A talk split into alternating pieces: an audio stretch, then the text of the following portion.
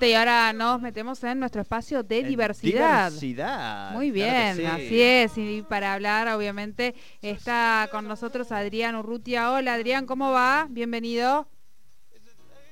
Buenas, buenas, buenas. ¿Cómo andan ustedes? ¿Cómo están? Muy bien, muy bien. ¿Qué ¿Vos? tal, Adri?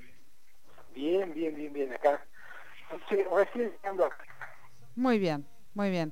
Bueno, eh, no sé si habían hablado alguna alguna temática en Claro especial. que sí, la tiene usted ahí. eh, Ah, disculpe, disculpe, es que yo estaba fuera de mi micrófono, de mi lugar, de mi No, espacio de no. trabajo. Ayer, me habían mo- movido por, por, la, por el espacio anterior eh, y estaba fuera de, de- de mi computadora, recién Eh, retomó es el más, le vam- ¿eh? vamos a aprovechar este momento para mandarle un saludo a Maxi, que es el nuevo compañero que está articulando también con nosotros la parte de comunicación, información de, de diversidad. Y ayer nos pusimos este, en comunicación porque la dirección de diversidad estuvo Adrián, estuvo Mariana González, estuvo Alejandra, estuvieron acompañando en un caso en la justicia neuquina que finalmente le ha otorgado la absolución a una mujer trans. Contanos un poquito de, de esto y después por ahí te preguntamos también de, de otros temas. Sobre todo te queríamos consultar con el caso que ha ocurrido en España, Adrián. Sí, fíjate vos que están, fíjense ustedes, Claro. están unidos, están atados, ¿no? Porque en, el, ca- en la situación, en el caso de Martina, que estuvimos el, jue- el viernes y, y hoy, Martina claramente es la muestra de que la, justicia que no escapa a la sociedad está impregnada, al menos un sector de la justicia, por, mucho prejuicio, ¿no? Mucho. Pensemos que Martina es una mujer. Además es trans. Además es pobre. Además es negra. Además es migrante. Además es trabajadora sexual. Pero tenía todos los números para Claro. ser juzgada y para ser condenada. Eh, no sé si se me escucha bien ahí. Sí, sí, sí, Sí, te estamos. Ah, bien. escuchando. Entonces, eh, lo que sucedió ayer fue algo histórico, sienta precedente, jurisprudencia, cuando desde distintos lugares y con personas como el juez Cabral, eh, como el fiscal, defensor, como nosotras y nosotros desde la Dirección de Diversidad, nosotros no fuimos a lo personal el viernes y ayer, eh, fuimos como funcionarios y funcionarios del gobierno provincial que estamos para velar por los derechos de las personas LGBT, que haya estado el viernes la ministra de Mujeres, Género y Diversidad de la Nación, eh, la doctora Elizabeth Gómez Alcorta, o la hermana Mónica Astorga. Todas y todos estuvimos contando, explicando cuál es la situación de las personas trans. Y que las personas trans, cuando no tienen otra opción, porque no le dejamos como Estado, como sociedad, otra opción, Claro. recurren a la prostitución. Y como cualquiera de nosotros, como si Sole y Jordi se quedan sin trabajo en todas las radios y deciden hacer una vaquita para alquilar una antena, alquilar un estudio, los ingresos que van a tener los van a dividir una parte para solventar los gastos del trabajo, de lo que genera el trabajo de ustedes, y otra parte para poder vivir. Bueno, las trabajadoras sexuales en Argentina hacen lo mismo, ¿eh?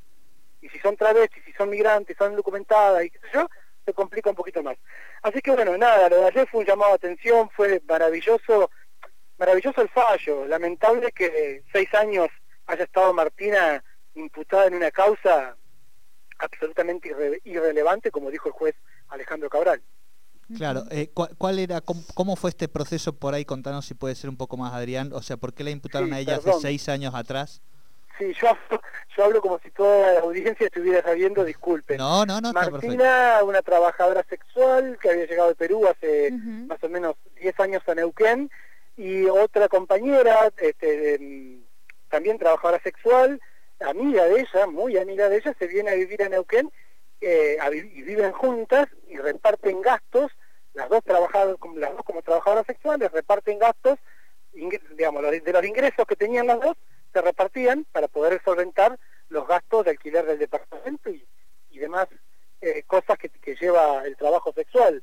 Luego se, se pelean y una, la que la acusa a Martina, la denuncia de tratante de personas. Mm. Una fiscal, como la fiscal Beute, entendió que Martina era una tratante de personas este, con, fines de explotación sexual que tenía una asociación ilícita y que nada, que cometí ilegalidades. Yo me río, disculpen que me ría, pero la verdad que, que, es tragicómico. Lo, lo, lo, dijo la hermana Mónica, lo dijo el juez ayer, eh, lo dijo la ministra, lo dijo la subsecretaria de Diversidad Sexual de la Nación. Nada, me parece que esto es lo que, lo que tenemos que, hacer. Ayer el mismo juez decía, al, llegan a los estrados judiciales, el 90% de los casos que han llegado al estrado judicial de él han sido pobres nunca una narco banda que tiene, viste, ramificaciones en España, Estados Unidos y Uruguay. No, llega acá que andaba con cinco porritos, el que robó un celular, y no está mal que llegue el que roba celular ¿eh? a, un juicio. Claro, claro. Lo que sí está mal es que los grandes delincuentes de guantes blancos, lo dijo el juez, ¿eh? yo estoy diciendo, además estoy convencido y avalo todas las palabras de él, de que no puede ser que siempre caen los pobres a los estrados judiciales y los, eh, y, los poderosos no, no llegan a juicio. Claro, sí, sí, sí, Recién hablábamos, Adrián, del caso desde otra mirada, pero del caso de Milagro Sala, ¿no? Este, bueno, vos también has charlado y estás siempre muy atento a esa campaña, pero creo que un poco hablábamos de, lo que implica la justicia en términos de, las desigualdades y las discriminaciones, ¿no? Y esta sumatoria que vos hacías... Em, que lamentablemente es así, pero que además tiene que ver con, ah, podríamos hasta cuantificarlo, digo por llevarlo al absurdo, ¿no? Si sos mujer es un punto menos, si sos de pueblos originarios dos, si sos de trans, ahí ya son tres puntos menos, digamos, ¿no? Es como la acumulación de, situaciones, si sos pobre, bueno, ese es el, piso, digamos, natural para que puedas ser parte de la justicia penal. Eh, estas son cosas que claramente no o sea, se van modificando, pero a, una velocidad que, bueno, que nos gustaría que fuera más, más, acelera, más acelerada, ¿no? Absolutamente. yo creo que... Perdón, no sé si estamos hablando Sole. No, no, decide sí, Adri, ahí, ahí yo te agrego. Que, que muchas veces encontrarnos con, digo, eh, con gente, yo creo en este sentido tengo, un equipo maravilloso, la incorporación de Maxi, que además es un compañero comunicador, viene a a, afianzar esto que de, un equipo comprometido, ¿no? Digo, tener personas como Mariana González, que es abogada de la Dirección de Diversidad, la profesora Alejandra Rodríguez Carrera, y tantas y tantos otros más compañeros que integran nuestro equipo, que le ponemos alma, pasión este, a, cada tema, a cada causa. Los encontrás en la justicia, porque están también los Pablo Markovic, digo, el fiscal que que, tenía que acusarla a Martínez, que cuando empezó a estudiar la causa, el fiscal que la tenía que acusar, termina diciendo al juez, no la puede acusar porque no hay prueba, se instruyó la causa. Digo, cuando te vas encontrando con gente como Alba Rueda, eh, como la hermana Mosca, eh, me parece que los medios de comunicación tenemos que ir forjando, como decís vos Jordi, cada vez más aceleradamente estos cambios porque que Milagro Sala esté presa hoy por haber tirado un huevo a un gobernador, pero tendría que estar medio país preso por haber puteado a Macri o a Cristina, o digo, me parece que claramente hay una intencionalidad política aleccionadora de los grandes poderes, digo, tanto sean los poderes este, de los medios concentrados de comunicación, con el papel prensa, como las fake news, como el discurso único de los grandes medios de comunicación o las corporaciones industriales. Entonces, eh, también nos quieren aleccionar. Sin ir más lejos, lo que pasó ayer en España, digo, no es casual. Hay un hilo conductor que tiene que, que, es un hilo ideologizante. Y muchas veces a mí me dicen algunos amigos, alguna amiga, eh, todo lo politizás. Y sí, está todo politizado, está, está hilvanado una cosa con la otra. A, a Samuel no fueron militantes, este, piqueteros que están reclamando por comida en una plaza los que lo mataron. Claro. No. Claro, claro, esto que vos decís es fundamental, digamos, ¿no? Y, y, quiénes llegan, ¿no? A la justicia, ese es el punto también. ¿Quiénes terminan llegando en ese proceso a la justicia?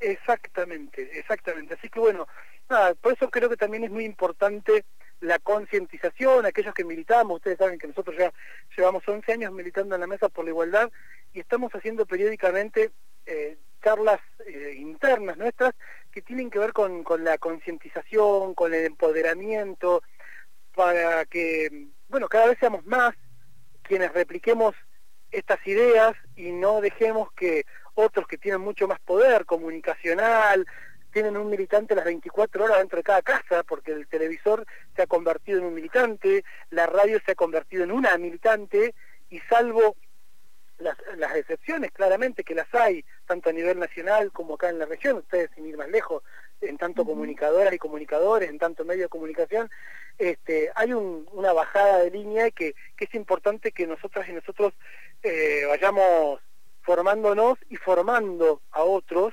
para que podamos darnos cuenta y, y, y dar esa batalla cultural eh, en términos de ideología. Uh -huh. Tal cual, es, tal cual, muy importante.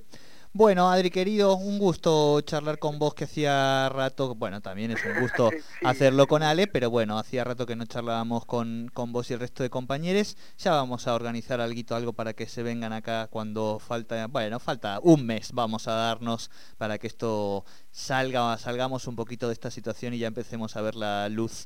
Uh, te mandamos un gran abrazo y buena no semana. Digas la luz al final del túnel, por Ay. favor, Jordi. No, no, no, no, no, no, no, no. no, no. Lo dejo ahí, dije la luz, el, nada más. Sí, sí, el agradecido soy yo. Un abrazo grande y nos seguiremos encontrando. Chau, chau. Chau, chau, chau Adri. Hablábamos con Adriano Urrutia en su espacio de diversidad.